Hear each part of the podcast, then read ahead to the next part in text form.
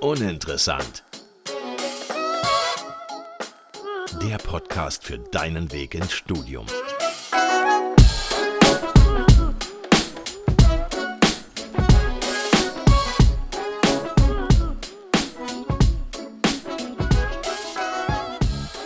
Hallo und herzlich willkommen zu einer neuen Folge von Uninteressant. Mein Name ist Max. Und ich bin Elias. Die heutige Folge wird unterstützt von unserem Partner Hey Studium, die Studienorientierung von Die Zeit.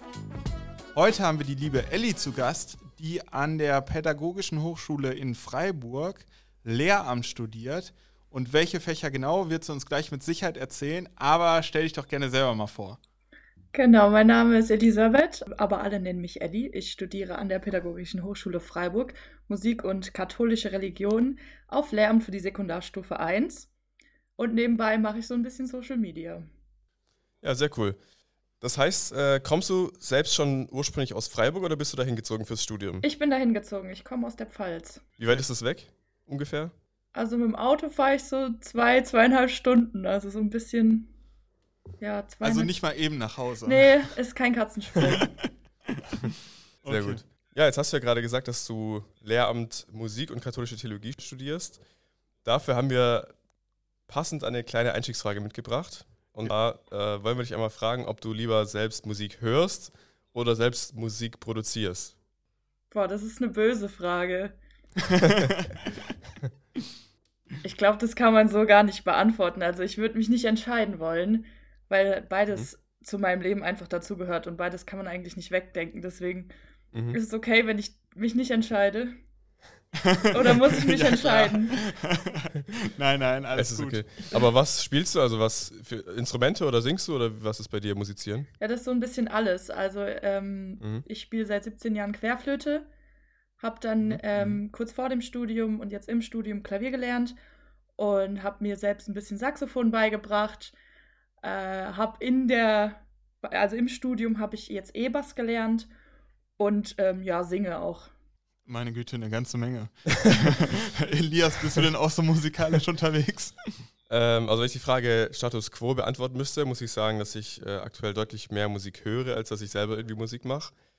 Ich habe ja aber lange Klavier gespielt, beziehungsweise theoretisch kann ich auch immer noch Klavier spielen. Ich habe ja eh nie Noten gelernt, sondern immer nur quasi selbst komponiert. Mein größter Funfact ist, by the way, auch, dass ich, äh, also immer, wenn jemand einen Funfact nennen muss, ist mein Funfact immer, dass ich ja mal eine CD aufgenommen habe. Also kein Scheiß. So krass. ernsthaft? Ja, ja.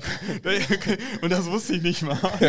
Was Ja, passiert hier? Ja, äh, insofern würde ich mich schon als relativ musikalischen Typen bezeichnen, aber aktuell, ähm, ja, spiele ich nicht mehr viel Klavier oder mache nicht mehr, nicht mehr viel Musik, beziehungsweise gar keine Musik. Deswegen, ja, höre ich lieber Musik, aber Musik ist trotzdem immer, immer gut am Start. Also ich höre sehr, sehr viel Musik, würde ich sagen. Und auch sehr vielfältig Musik.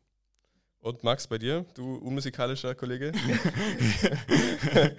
Damit bringst du es ziemlich genau auf den Punkt. Das Musikalischste an mir ist, dass ich Musik höre.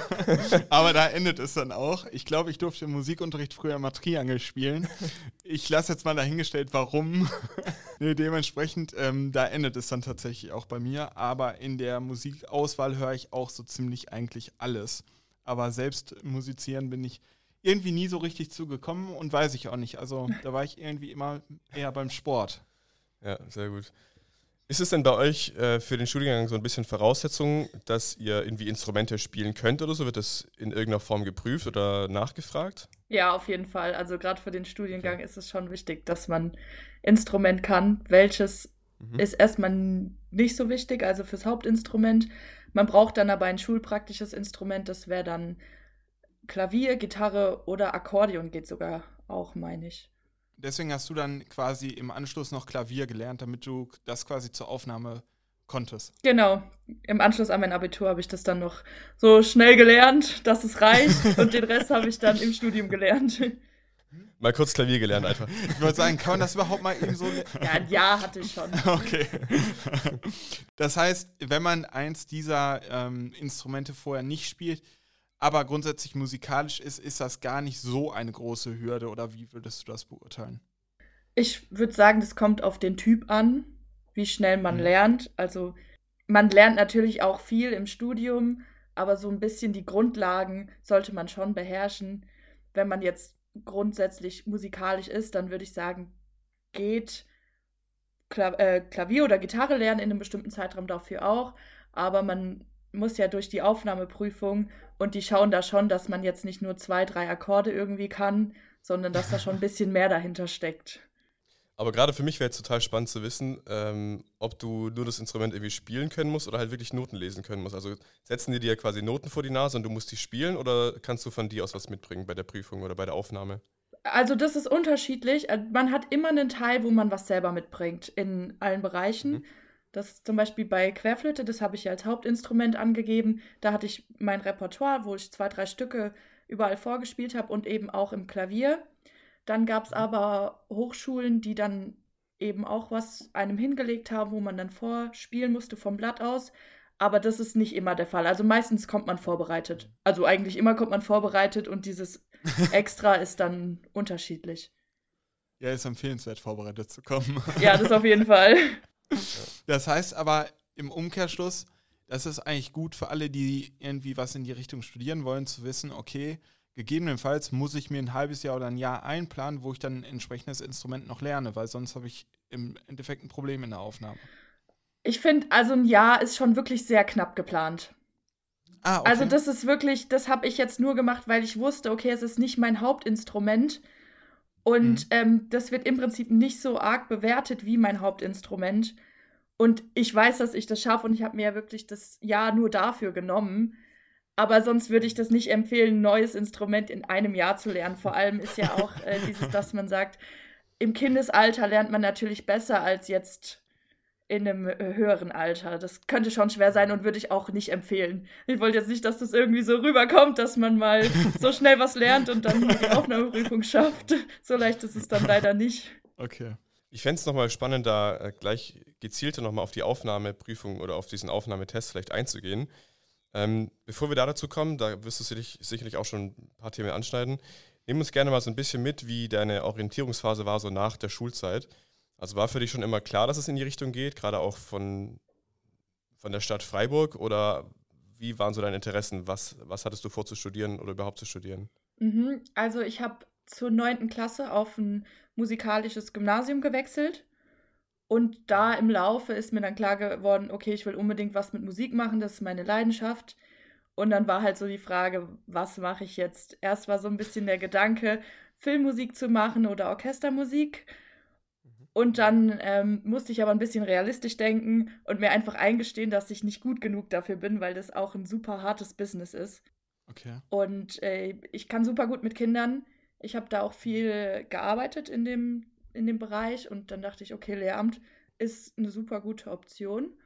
Und dann habe ich geguckt, wo kann ich das machen. Ich wollte eigentlich erst für Gymnasium studieren und habe mir dann drei Unis rausgesucht. Das war Mainz, Saarbrücken und Freiburg eben, wo ich dann diese drei Aufnahmeprüfungen machen wollte und bin dann auch zu diesen drei Aufnahmeprüfungen gefahren eben und habe äh, alle drei Aufnahmeprüfungen nicht bestanden.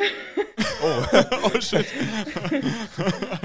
okay. Ähm, hatte dann aber das Glück, in Freiburg war meine letzte Aufnahmeprüfung und ich bin dann da reinmarschiert und habe dann, die an der Empfang hat dann gemeint, okay, hier kannst du einen Zettel ausfüllen, dass wenn deine Punktzahl hoch genug ist, aber nicht ganz für die MH reicht, also für die Musikhochschule Freiburg reicht, kannst du damit trotzdem an der pädagogischen Hochschule für die Sekundarstufe oder halt Grundschullehramt das machen.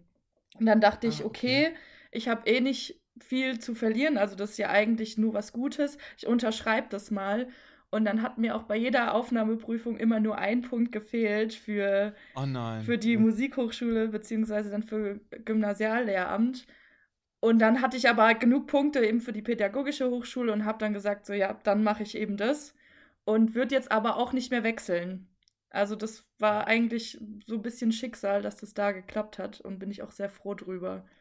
Erzähl jetzt gerne noch mal so ein bisschen ausführlicher, wie denn diese, dieser Test, dieser Aufnahmeprozess Schritt für Schritt abläuft und vor allem, wie kann man da quasi nicht bestehen oder wie kommt man auf Punktzahl und so weiter, worauf sollte man achten und was hast du vielleicht für Tipps? Äh, genau, also ist erstmal super wichtig, dass man sich genau informiert, welche Hochschule was von einem möchte, weil diese Aufnahmeprüfungen sind eigentlich überall anders. Und bei mir war dann auch, ich habe mich nämlich nicht gut informiert und habe dann drei Wochen vor meiner ersten Aufnahmeprüfung gecheckt, okay, da ist ein Gesangsteil dabei, wo man auch irgendwie klassische Stücke singen, vorsingen muss. Und ich war so, wow, ich hatte noch nie Gesangsunterricht. Ich habe keine Ahnung, wie das funktioniert. Und jetzt wollen die eine Arie von mir hören. Was mache ich oh, jetzt? Okay. Und dann war das ja. ein bisschen, dann habe ich irgendwie von meinem Patenonkel, der da so ein bisschen Erfahrung hat, noch so ein, zwei Stunden bekommen und dann ging das auch. Aber dann habe auch jedem gesagt, schaut euch frühzeitig an, was ihr machen müsst, was ihr braucht. Mhm. Und ähm, genau, dann ist es so, wie ich vorhin gesagt habe, ich habe eben mein Hauptinstrument, da habe ich was aus meinem Repertoire genommen, da sucht man dann aus ein paar Epochen, das steht dann auch genau da, was die haben wollen, sucht man sich was aus, eben auch auf dem Klavier. Da hatte ich dann auch äh, klassische Stücke und aber auch Volkslieder. Also ein Volkslied musste ich dann auch vorspielen. Und es gibt einen schriftlichen Teil, aber auch nicht an allen. Ich hatte an zwei Hochschulen hatte ich einen schriftlichen Teil. Der war ziemlich heftig. Also wenn man davor keinen Plan hatte, dann wäre man da auch verloren gewesen. Da gibt es aber auch so Prüfungsarbeitsblätter, die halt, also wo, wo Aufgaben gestellt werden, die in, eben in so einer Prüfung drankommt. Da kann man sich ganz gut dran orientieren. Das würde ich auch jedem empfehlen. Was erwartet einen da so? Also geschichtshistorische Fragen oder was muss ich mir darunter vorstellen? Also hauptsächlich Musiktheorie. Da muss man dann mal so äh, eine Melodie vierstimmig aussetzen und ah, okay. Akkorde und bestimmen und sowas. Mhm. Dann gibt es auch äh, einen Gehörbildungsteil in manchen. Das ist dann super stressig, wenn man dann dort in einer fremden Stadt sitzt, äh, an der Hochschule und dann sitzt da einer vorne, der spielt was auf dem Klavier und man muss dann eben genau das aufschreiben, was er da spielt. Und wenn das Ach, nicht trainiert ist, dann ist man da komplett verloren. Also das, da gibt es dann aber auch ganz viele Online-Seiten und Apps, womit man das gut zu Hause machen kann. Okay. Genau, da hat man dann eben zum Beispiel eine Melodie wird vorgespielt und man muss die aufschreiben oder Akkorde oder Intervalle. Sowas kommt üblich dran. Und dann wird dann auch mal ein Rhythmus abgefragt, den man dann aufschreiben soll. Sowas kommt dann im schriftlichen Teil dran. Schlecht. Also man hat diesen ersten praktischen Teil, wo man seine zwei Instrumente vorspielt. Da kann es dann auch immer sein, das war zum Beispiel an der Musikhochschule in Freiburg, dass die mir dann irgendwie noch ein Blatt hingelegt haben und mich dann ein paar Sachen dazu gefragt haben. Oder auch mhm. bei, bei, äh, bei, meinem Hauptinstrument Flöte haben die mir dann da auch was hingelegt und haben gesagt, spiel es jetzt mal vor. Und das waren dann ganz viele Vorzeichen und dann wollten die mich so ein bisschen auf die Probe stellen, okay, bleibe ich cool, was mache ich jetzt? Eben auch am Klavier, dann wurde ich da mündlich auch noch ein paar Theoriesachen abgefragt. Und zum Beispiel in Saarbrücken gab es dann noch einen dritten Prüfungsteil, das war dann eine Gruppenprüfung. Da musste ich im Vorhinein was vorbereiten, was ich dann mit den anderen Prüflingen, die dann im Prinzip meine Schüler sind, einstudiere. Dass die sehen, okay, wie ist mein Talent als Lehrer, wie gehe ich damit um, was mit einer ah. Gruppe ah. einzuüben. Des, den Teil hatte man dann eben auch. Okay. Und das heißt jetzt bei der Unisuche war es dir auch grundsätzlich egal, wo du landest, also in welcher Stadt du landest und hast dich eher auf deinen Studiengang bezogen? Mm, ich wollte eigentlich nach Mainz, weil das so am nächsten von meiner Heimat halt dran wäre. Also ich habe eigentlich geguckt, was ist am nächsten an mir dran, aber auch nicht zu nah dran. Ähm, habe dann da so ein bisschen geguckt, was wird angeboten. Dann war dann eben Mainz und Saarbrücken so das nächste. Und dann dachte ich mir so, okay, vielleicht noch eine dritte, so als Backup. Mhm. Und das war dann eben, ich weiß gar nicht, wie ich auf Freiburg gekommen bin. Ich glaube, da war ich schon ein bisschen verzweifelt und habe einfach geguckt, was gibt's noch, wo kann ich es noch machen. Und das wär, ist auch so meine Empfehlung, nicht nur eine Aufnahmeprüfung zu machen, mhm. weil ich habe auch ganz viele Kommilitonen, die das eben an der MH probiert haben und einfach nicht durchgekommen sind, weil die Plätze schon voll waren. Oder es bei ganz vielen war es auch so, die haben eben diese Punktzahl erreicht, aber die haben gesagt, ja, es gibt halt keine Plätze mehr. Und so, tut mir leid, du musst jetzt halt mhm. übergangsweise an die PH und kannst dann es nochmal probieren irgendwann oder so. Also mhm. deswegen würde ich auch jedem sagen, macht nicht nur eine Aufnahmeprüfung. Und es kann auch immer was schief gehen. Mhm. Aber die Hauptsache ist, und das hast du gerade ja schon so ein bisschen bestätigt, dass du dich jetzt mehr als wohl fühlst und so gesehen durch den Zufall eigentlich alles richtig gelaufen ist. Ja, aber das hört man bei uns äh, tatsächlich auch ganz oft. Viele sagen, nee, also jetzt an die MH will ich jetzt auch nicht mehr. Das ist so cool hier. ja, sehr gut zu wissen. Und wie viele Leute werden da so angenommen? Also hast du da irgendwie eine ungefähre Zahl, damit man so weiß, okay, eine sehr, sehr kleine Gruppe, da wird es wirklich sehr, sehr schwierig oder sehr eng für mich? Oder sind es eigentlich schon ein paar Leute, die da angenommen werden? Hm, also wie es an der Musikhochschule ist, weiß ich nicht. Das haben die aber auch nicht gesagt. Das weiß mhm. man vorher nicht. Ähm, und zum Beispiel, was ich ganz krass fand, in Saarbrücken war es eben so, wir waren sechs Bewerber für diesen Studiengang, Sekundar, nee, Gymnasial, und die haben zwei genommen. Und eine davon Boah. wusste nicht mal, ob sie überhaupt dahin will. Und mhm. ja, also weiß ich jetzt nicht. Und in Musik ist es bei uns jetzt so an der PH, dass eher Leute gesucht werden. Also wir brauchen eigentlich dringend Leute. Das heißt, da ist die Chance schon hoch, dass man genommen wird. Okay. Zu wissen.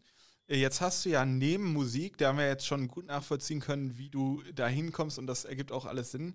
Jetzt hast du natürlich nebenher noch äh, katholische Theologie. Ja. Wie kommt man denn dazu? also ich bin äh, sehr christlich aufgewachsen. Meine Mama ist auch Religionslehrerin. Ah, okay. Und wir waren ähm, früher jeden Sonntag in der Kirche und die ganzen Feste gefeiert. Und dann eben hatte ich in der Schule so spannenden Religionsunterricht und wir haben wirklich so coole Sachen gemacht, wo ich nochmal einen ganz anderen Blickwinkel darauf bekommen habe. Also als Beispiel, wir hatten den Film Avatar geguckt und sollten dann Bibelparallelen daraus ziehen. Und das war so okay. cool, das hat so Spaß gemacht. Und also unter anderem, wir haben auch super spannende Diskussionen geführt und dann dachte ich so, okay, so kann es auch funktionieren. Und da hätte ich auch Bock, weil ich ja eben auch diesen Glauben habe, das denen so zu vermitteln, auf so eine coole Art und mhm. Weise. Und dann dachte ich so, das als zweites Fach ist ähm, eine coole Kombi. Auf jeden Fall. Und ich muss sagen, das ist ja eigentlich das viele, oder wenn ich mich so an meine Schulzeit erinnere, man hat ja immer ein paar coole Lehrer gehabt und ein paar, ich sag mal, unbeliebtere. Mhm. Und die coolen waren ja meistens irgendwie beliebt, weil sie den Unterricht irgendwie attraktiv gestaltet haben. Ja. Und wenn du sagst, boah, irgendwas hat mich daran gecatcht, scheint der Unterricht ja damals gut zu sein und umso besser, dass du sagst, okay, mich hat es damals gecatcht und meine Motivation ist jetzt irgendwie das so weiterzuführen und genau die Sachen mitzugeben und so wie du es beschreibst, kann ich mir auch nur vorstellen, dass es später dann halt auch echt interessant ist und halt nicht nur so dieses klassische trockene Theorie ja. vermitteln, sondern auf irgendwie eine spannende Art und Weise. Ja. Mich würde noch voll interessieren, was du jetzt konkret dann bei katholischer Theologie inhaltlich im Studium lernst, weil klar, wir kennen alle Religionsunterricht, wir hatten es alle in der Schule und können uns darunter was vorstellen und äh, der Bibel und so weiter und so fort. Aber was lernst, was lernst du wirklich im Studium? Gut, in den ersten zwei, drei Semestern hatte ich jetzt schon dieses Alte Testament, Neue Testament, mhm. wo man so wirklich die Bibel-Basics lernt, nochmal durchgeht und dann geil. auch eine ähm, Vorlesung Wunder und Gleichnisse, was auch super spannend war, wenn man da mal so tiefer reingeht ähm, hatte jetzt letztes Semester eine ganze Vorlesung über Tod. Das war mhm. auf der einen Seite hart, aber auf der anderen Seite auch mega spannend. Also bin ich richtig gerne reingegangen. Ähm, solche Sachen machen wir.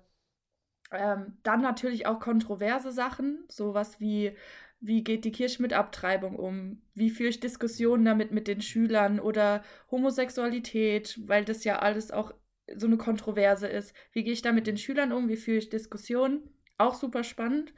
Natürlich hat man auch so ganz trockene Vorlesungen, wo man dann mal keinen Bock hat. Ähm, aber ich glaube, das ist in jedem Fach so und ist ganz normal. Jetzt dieses Semester habe ich zum Beispiel Schöpfung und Nachhaltigkeit. Da liegt dann so ein bisschen der Fokus darauf, wie kann ich in meinen Religionsunterricht diesen Nachhaltigkeitsaspekt reinbringen und damit dann arbeiten und das dann auch so ein bisschen auf eben dieses Biblische bezogen. Mhm. Ja. Also schon sehr ähm, ja, wie, ich hätte jetzt fast gesagt, modern gestaltet, aber sehr, man versucht dieses klassische Thema Religion irgendwie in, in Aktualitätsbezug einzubinden. Ja, auf jeden Fall auch. Also das ist so ein bisschen mhm. stereotypisch, so die alten Dozenten machen dieses alte Zeug und die jüngeren Dozenten, die machen das moderne Zeug. Mhm. Ich habe gerade so ein bisschen rausgehört, klär uns da mal gerne auf, dass bei euch so gesehen, dass die, die Vorlesung glaube ich, eher so interaktiv gestaltet werden? Also du sagtest, okay, dann diskutieren wir da auch mal drüber. Oder sind das, wie man das aus dem Klassischen kennt, so Frontalvorlesungen und man hört wirklich irgendwie 90 Minuten zu? Das ist äh, eine ganz lustige Sache. Also ich glaube, wären wir viele Leute, dann wäre es so eine Vorlesungssituation, aber wir sind zurzeit sechs Leute in Religion. Okay. Und da ist es natürlich eine ganz andere Atmosphäre. Da hat man mehr Zeit, Mhm. über Dinge zu reden, sich auszutauschen. Und das liegt halt eben daran, dass es für die Religion nicht so viele Bewerber gibt, weil das Mhm. ja nicht jedem sein Ding ist. Was ich, also es auf der einen Seite hat natürlich auch die Vorteile, wenn man dann eben Zeit hat für solche Diskussionen, ist dann aber auch ein äh, bisschen blöd, weil die Dozenten nicht mit Namen kennen und halt verlangen, dass du kognitiv anwesend bist. das heißt, du kannst dich nicht in der letzten Reihe verstecken und. Nein. Äh, okay. Leider nicht. Gut. Aber da muss man sagen, also ähm, bei uns sind es jetzt nicht sechs Leute, wobei in manchen Wahlkursen sind es auch nur fünf, sechs Leute. Aber ähm, wir persönlich haben uns beide dafür entschieden, weil wir, oder ich persönlich, ähm, würde sagen, ich lerne da auch mehr. Mhm. Ich meine, das ist immer typabhängig. Klar, du, wie du sagtest, man steht voll im Fokus, der Prof kriegt alles mit. Ähm, aber man kann natürlich auch mitgestalten, irgendwie Vorlesungen in eigene Richtung lenken. Und ähm, also ich persönlich finde es halt gut bis heute, weil ich mehr einfach auf diese Art und Weise mitnehme und lerne. Ja, finde ich auch. Also jetzt gerade, wenn wir auch Hausaufgaben bekommen, die dann vielleicht auch ein bisschen ähm, umfassender sind, hat man dann Mhm. auch Zeit, so auf jedes einzugehen und kriegt dann auch Tipps mit, die einen wirklich weiterbringen. Also ich finde es auch super. Man hat halt dann auch wirklich aber mal Tage, wo man halt einfach denkt, bitte sprech mich jetzt nicht an. ja, glaube ich. Ähm, jetzt hattest du uns im Vorhinein schon erzählt, oder wir kennen es auch alle so ein bisschen aus äh, vorherigen Folgen. Bei Lehramtsstudiengängen ist es ja so, man hat irgendwie seine Fächer und obendrauf kommen quasi die Bildungswissenschaften. Was lernt man da so und wie würdest du sagen, ist das Verhältnis von deinen beiden Fächern zu Bildungswissenschaften und wie, wie ist das so aufgeteilt im Studium? Ja, also Bildungswissenschaften ist so der Teil, der, den jeder machen muss als Lehramtsstudent. Und das ist so ein bisschen der lästige Part. Also das ist so ein bisschen, was man einfach machen muss, was jetzt nicht unbedingt so viel Spaß macht. Ähm, Mhm. Da gibt es auch unterschiedliche Module. In den ersten Modulen, ich würde sagen, das bezieht sich ein bisschen mehr auf das Didaktische und wie man eben arbeitet als Lehrer, als jetzt die Fächer an sich. In den Mhm. ersten zwei Modulen hatten wir es dann so ein bisschen über die Erziehungsstile, die es gibt, über die ganzen Leute, die dieses äh, System geprägt haben. Jetzt haben wir gerade so ein bisschen, ähm, das heißt christliche und abendländliche Bildungswerte oder so. Ich muss sagen, ich war noch nicht so oft da. ähm, ja, wo man halt guckt, wo es, wie es bisschen, wie es in den anderen Ländern, wie es in der Religion, wie es in der Politik, wie gehen die damit um. Dann hat man ähm, so Wahlfächer. Ich habe jetzt zum Beispiel noch nebenbei Bildungssysteme im internationalen Vergleich. Da wird dann eben, wie es schon sagt, verschiedene Länder geguckt, wie sind da die Bildungssysteme, wie ist es im Bezug zu hier, solche Sachen eben. Im nächsten Modul ist es dann Psychologie. Genau. Und also steht in keiner Relation zu meinen anderen beiden Fächern. Okay, also zeitlich auch ein ganz geringer Anteil im Studium noch. Kommt halt drauf an, wie man es angeht. Also viele sind da aber. Ob man hingeht oder nicht. ob man hingeht oder nicht, aber viele sind halt eben auch so, ja, in, in der Prüfungswoche schaue ich mal drüber und gehe dann in die Prüfung und bestehe es trotzdem. Okay. Also so ist es Okay. ein bisschen, es wird nicht so für ganz ernst genommen. Ich hoffe, das hört jetzt nicht meine Mama, weil sonst ist sie böse. Ja, äh, ich habe das Gefühl, an der Stelle wäre es, glaube ich, mal interessant, äh, so zu wissen, was an der Uni abgeht und was, wie groß die Uni ist, etc. pp. Ähm, zufälligerweise haben wir da ein paar Fakten mitgebracht, damit sowohl du als auch unsere Zuhörer dann ein paar neue Sachen erfahren. Also hier einmal die Universitätsfakten der Pädagogischen Hochschule Freiburg. Short Facts. Die Pädagogische Hochschule Freiburg, kurz PH Freiburg, wurde 1962 gegründet und befindet sich in Freiburg im Breisgau. Freiburg liegt im Bundesland Baden-Württemberg und an der Universität studieren rund 4700 Studierende. Diese werden von rund 550 Mitarbeitenden betreut, wovon rund 81 Professoren und Professorinnen sind. So viel zur Uni. Klär uns mal auf, liegt die Uni quasi im Stadtzentrum von Freiburg oder wie ist das? nee, also die Uni Freiburg ist ja schon in der Innenstadt. Die Pädagogische Hochschule ist in Littenweiler, das ist ein bisschen außerhalb, also ist ein anderer Stadtteil von Freiburg. Aber man ist auch super schnell in der Stadt, also 15, 20 Minuten mit der Bahn und dann ist man da. Okay. 4700 Studierende ist ja relativ klein. Du hast ja vorhin auch schon gesagt, dass ihr teilweise auch wirklich nur zu fünf oder sechs in der Vorlesung sitzt. Ist es immer so oder habt ihr auch Vorlesungen, die sich dann irgendwie mit mehreren überschneiden und ihr dann doch zu 30 oder so sogar sitzt? Ja gut, also eben in diese ähm, Bildungswissenschaften, da sind dann auch schon mal ja, 200 Leute drin. Also das ist dann wirklich eine große ja, okay. Vorlesung, weil das halt eben alle machen. Und ich glaube, das ist jetzt wirklich nur in ähm, meinen, meinen Fächerkombi, weil das halt eben so kleinere Fächer sind. Mhm. Und in anderen Fächern, also Mathe, Politik oder irgendwie sowas, da sind dann schon mehr Leute. Und in Musik waren wir auch mehr. Da waren äh, nicht okay. viele, aber da waren wir, glaube ich, so zwischen 20 und 30 Leute in dem Semester. Mhm. Aber das heißt, dass im Grunde ja alle, die dort studieren, in irgendeiner Form spezialisiert sind auf pädagogischen Studiengänge, oder? Das genau, also außer Lehramt kann man da noch ähm, Erziehungswissenschaften auf jeden Fall kann man studieren. Und mhm. jetzt gibt es auch gerade den neuen Zweig Sonderpädagogik. Ah, okay. Und da gibt es bestimmt noch ein paar andere Studiengänge, aber es ist alles eben dieses Pädagogische. Würdest du sagen, dass ihr dann auch wirklich nur an eurer Hochschulbubble seid und ihr euch untereinander kennt oder vermischt sich das auch irgendwie mit äh, anderen Unis? Weil Freiburg hat ja nicht nur die Pädagogische Hochschule, wie du auch selber schon gesagt hast, sondern so ein paar andere. Und Freiburg gilt ja schon auch als so Studierendenstadt. Mhm. Also vermischt sich das unter den verschiedenen Unis und Hochschulen so ein bisschen oder bleibt ihr eher so in eurer pädagogischen Bubble? nee, also es gibt ähm, ab und zu mal Module oder Vorlesungen, die man dann zum Beispiel an der Uni hat, wo man dann in die Innenstadt fahren muss. Oder wir ah, okay. hatten jetzt zum Beispiel äh, in ein paar Musikseminaren Leute von der Musikhochschule, die dann zu uns rübergekommen sind, weil die das eben belegen müssen. Es wird aber dort nicht angeboten. So vermischt sich das mhm. schon. Also ich würde schon sagen, es bleibt unter den Pädagogen, aber in den Abstufungen, da vermischt sich schon ein bisschen manchmal. okay. okay. Aber euer Campus selber ist dann quasi so ein Zentralcampus, so, das war das ja. Wort. Ist dann quasi ein Zentralcampus. Ja. Okay. Ähm, und wie ist das am Campus selber? Du hast ja gesagt, der ist jetzt nicht ganz in der Innenstadt, aber man kommt gut mit Bus und Bahn hin. Das heißt, euer Hauptverkehrsmittel sind Öffis oder sind, man kennt ja häufig aus Studierendenstädten, da sind viele mit dem Rad zum Beispiel unterwegs. Ja, ja, das ist bei uns auch. Also viel, also es ist ganz viel Bahn, also Zug, Straßenbahn und Fahrrad. Mhm. Es gibt auch ein okay. Parkhaus, ein kleines ja. und ja, das ist halt super. Es kostet nur ein Euro am Tag. What? Ja, voll gut. Davon träumen wir hier nur. Die musst du quasi einen Euro schon zahlen, wenn du reinfährst. Oh, nein. ja, gefühlt schon.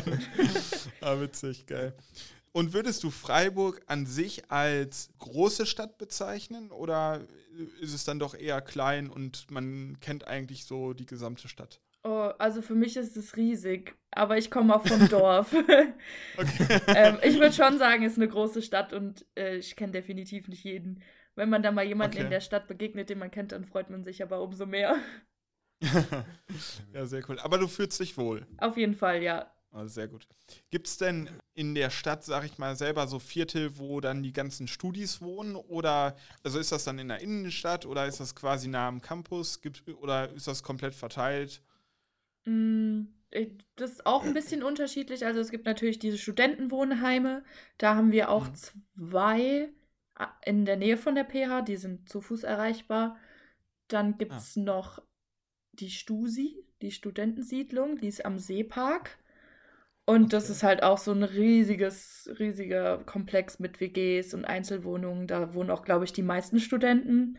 Und dann aber, ich kenne auch viele, die dann irgendwo in der Stadt oder in anderen Stadtteilen wohnen und in so Privat-WGs sind, eben über Anzeigen, die dann da sich irgendwie gefunden haben. Und äh, war das für dich damals, als du nach Freiburg gekommen bist, schwer, eine Wohnung zu finden? Oder ist das noch in Ordnung dort? Nee, es ist, es ist brutal schwer. Also, das ist, äh, geht eigentlich gar nicht da. Ähm, ich hatte einfach wahnsinnig, wahnsinnig Glück. Also, das, okay. ja. Äh, wie bist du da vorgegangen? Also, wie hast du deine Wohnung gefunden? Also, das Problem bei mir war, ich habe eben diese Zusage, dass ich hier bin, ziemlich spät bekommen. Ich glaube, nur mhm. zwei Monate vor Studienbeginn. Und dann war es natürlich nochmal schwieriger, eine Wohnung zu finden. Und ich habe dann ähm, ganz klassisch auf WG gesucht, eine Anzeige reingestellt. Und meine jetzigen Vermieter haben mir, mich, mich dann angeschrieben, zum Glück. Und haben mich eingeladen, die Wohnung anzuschauen. Also ich wohne alleine in einer kleinen Einzimmerwohnung. Die ist ein bisschen äh, außerhalb, im Prinzip in der anderen Richtung von der Stadt. Ich bin aber trotzdem super schnell an der PH. Ich brauche nur zehn Minuten. Ah, und ähm, genau, bin dann dorthin gefahren und die haben dann gemeint, ah ja, sie haben noch eine andere Bewerberin, die dann kommt. Und ich war mit meiner Mama mhm. da und wir haben uns natürlich von der besten Seite gezeigt. und dann auf dem Heimweg haben mich dann meine Vermieter angerufen und haben da gemeint, wir haben der anderen abgesagt, du hast die Wohnung. Und das war einfach, da hatte ich einfach wirklich viel Glück. Ja, sehr cool. Aber gibt es dann auch verschiedenste Arten wahrscheinlich, in die WGs und sowas auch? Und hast du vielleicht Tipps, wo man am schlausten sucht? Also gibt es irgendwie Viertel, Regionen in Freiburg, wo man noch die besten Chancen hat, was zu bekommen? Mm, also ich glaube, wenn man weiß, dass man hier studieren will, würde ich mich auf jeden Fall frühzeitig in Wohnheim bewerben. Ähm, da ja. kann man ja dann auch eine Zeit lang, ich glaube, für eine begrenzte Anzahl an Semestern kann man ja dann da wohnen.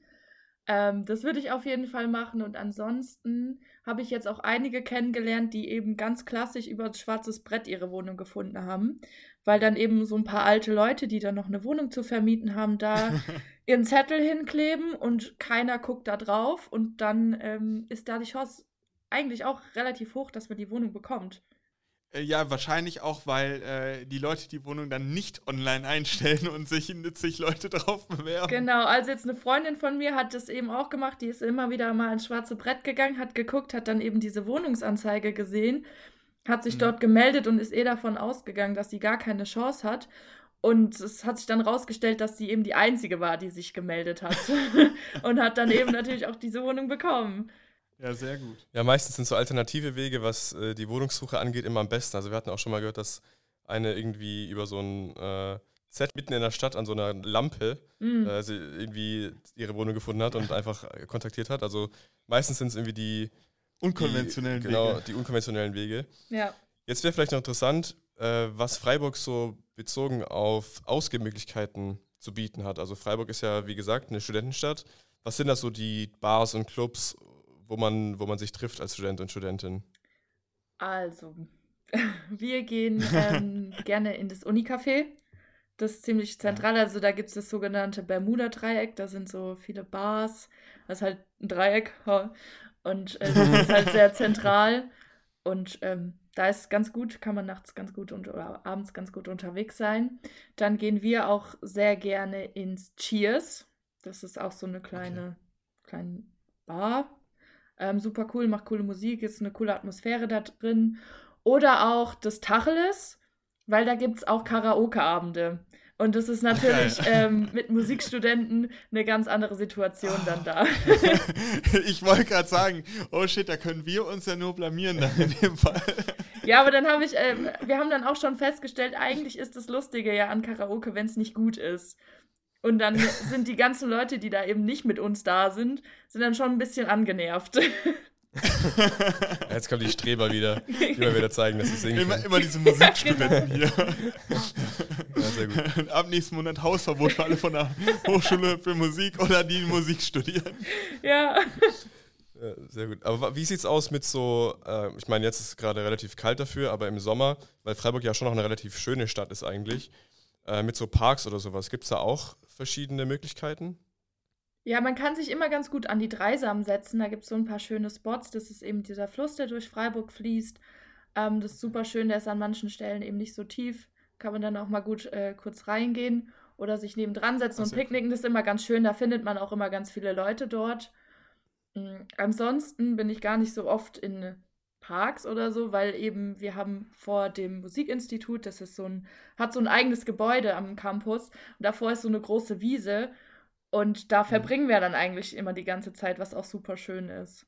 Okay, das heißt, es spielt sich schon sehr viel auf dem Campus selber ab. Du hattest ja auch gesagt, es gibt so ein Unicafé, also so gesehen, ähm, wenn man neue Leute kennenlernen will, einfach auf den Campus gehen und dann findet man genügend. Ja gut, das Unicafé, das heißt, das heißt da so, das ist aber ähm, wirklich in der Innenstadt wir haben an ah, der okay. PH eine Mensa und da ist auch so ein Kaffee Cube, heißt es drin. Also ist auch okay. ganz schön. Also man sieht auch viele da mal bei uns auf der Wiese. Genau. Okay. Dann kommen wir gleich auch noch zu dem ganz spannenden Teil, wo wir uns auch schon drauf freuen, weil wir davon noch nichts wissen, nämlich der Study Story. bevor wir damit starten, haben wir noch einen weiteren Partner mitgebracht. Und zwar ist das I'm Student. I'm Student bietet mit studiumfinden.com eine Plattform, auf der ihr euch über Universitäten und Hochschulen in Deutschland, Österreich und der Schweiz informieren könnt. Ihr habt dort unter anderem eine Möglichkeit, interessante Erfahrungsberichte zu lesen und euch so bestens auf das Studium vorzubereiten.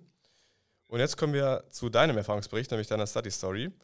Äh, ja, schieß gerne direkt los. Ähm, als ihr mich das gefragt habt, ist mir direkt eine Story eingefallen, weil die ist auch so, also die war für mich in diesem Moment super peinlich. Jetzt sind wir gespannt. Und zwar war das im Anfang zweiten Semester im Prinzip, da mussten wir ein mhm. Orientierungspraktikum machen und nebenbei hat man so Begleitseminare. Und ich war da eben in diesem Begleitseminar in der Gruppe mit äh, einem Freund, mit dem Elias, mit dem ich zu dem Zeitpunkt auch schon relativ gut befreundet war. Und es gibt von Musik aus eine riesengroße WhatsApp-Gruppe. Da sind mittlerweile 255 Leute drin. Ich habe vorher nochmal geguckt. Und wir hatten an einem Wochentag, ich glaube morgens irgendwann, halt so ein Begleitseminar für dieses Praktikum. Und irgendwann kriege ich eine Nachricht auf mein, auf mein äh, Handy und da stand dann, dass Elias geschrieben hat, ähm, wer kommt jetzt mit in die Mensa? Und ich habe dann nur so geschrieben, junger Mann, du hast Seminar, du kannst jetzt nicht in die Mensa gehen. und dann kriege ich nur die Antwort, junge Dame, ich glaube, ich bin alt genug, um zu entscheiden, äh, ob ich jetzt in die Mensa gehe oder nicht. Und dann habe ich geguckt und ich so, oh nein, das war in dieser großen WhatsApp-Gruppe. Und das war eben nicht mein Elias in einer anderen Gruppe, sondern ein ganz oh. anderer Elias, der so bei den alten Hasen schon dabei ist, der dann eben da reingeschrieben hat. Und zu dem Zeitpunkt war ich ja noch eine von den Neuen und keiner kannte mich, aber spätestens zu dem Zeitpunkt. Und ich dann noch so, oh Gott, Elias, bitte schreib, schreib jetzt irgendwas rein, bitte rette mich, aber lass es nicht so stehen. Das war mir so unangenehm. Oh, yeah, und das war dann kurz danach noch so ein bisschen der Running Gag. Und äh, danach ja, ja, kannten die meisten mich dann halt. Aber habt ihr euch dann auch mal persönlich äh, irgendwie getroffen und konntet drüber lachen oder ist es bei der Nachricht geblieben? Das war dann irgendwann, waren wir dann in der Mensa und dann waren diese beiden Elias, saßen da neben mir. und dann habe ich das ihm erzählt, dann war der, ah, du warst es. und dann meinte er so, er hat sich da so irgendwie so fürchterlich drüber aufgeregt und dachte so, ah, welcher äh, Anfänger will mir jetzt hier was sagen oder so. Aber es war dann auch total lustig. Ja, das glaube ich. Das ist aber wirklich eine coole Story. Und so lernt man dann auch mal schnell ganz neue Leute kennen. ja. Gewollt oder ungewollt. Ja, richtig. Ja, richtig lustig. Okay, dann ähm, bleibt an der Stelle erstmal noch zu sagen, nochmal vielen Dank von unserer Seite. Danke für deine Zeit und danke für, deine, für deinen Input und für deine Study Story, die noch einen guten, lustigen Abschluss mitgebracht hat. Und ja, ansonsten erstmal noch weiterhin viel Erfolg. Dankeschön. Und, und viel Spaß noch im Studium und in Freiburg. Dankeschön. Genau. Und danke für die Einladung. Sehr, Sehr gerne. gerne. Danke auch nochmal meinerseits. Vor allem, dass du so intensive Einblicke gegeben hast, die man vielleicht so nicht unbedingt herausfinden würde. Ich glaube, da kann der ein oder andere auf jeden Fall was von mitnehmen. Und ja, ich glaube, die Study Story am Ende zeigt nochmal ganz gut, was man alles erleben kann und wie witzig es dann plötzlich wird. Also in dem Sinne, ganz, ganz lieben Dank dir. Gerne. Bis zum nächsten Mal. Ciao. Ciao. Tschüss.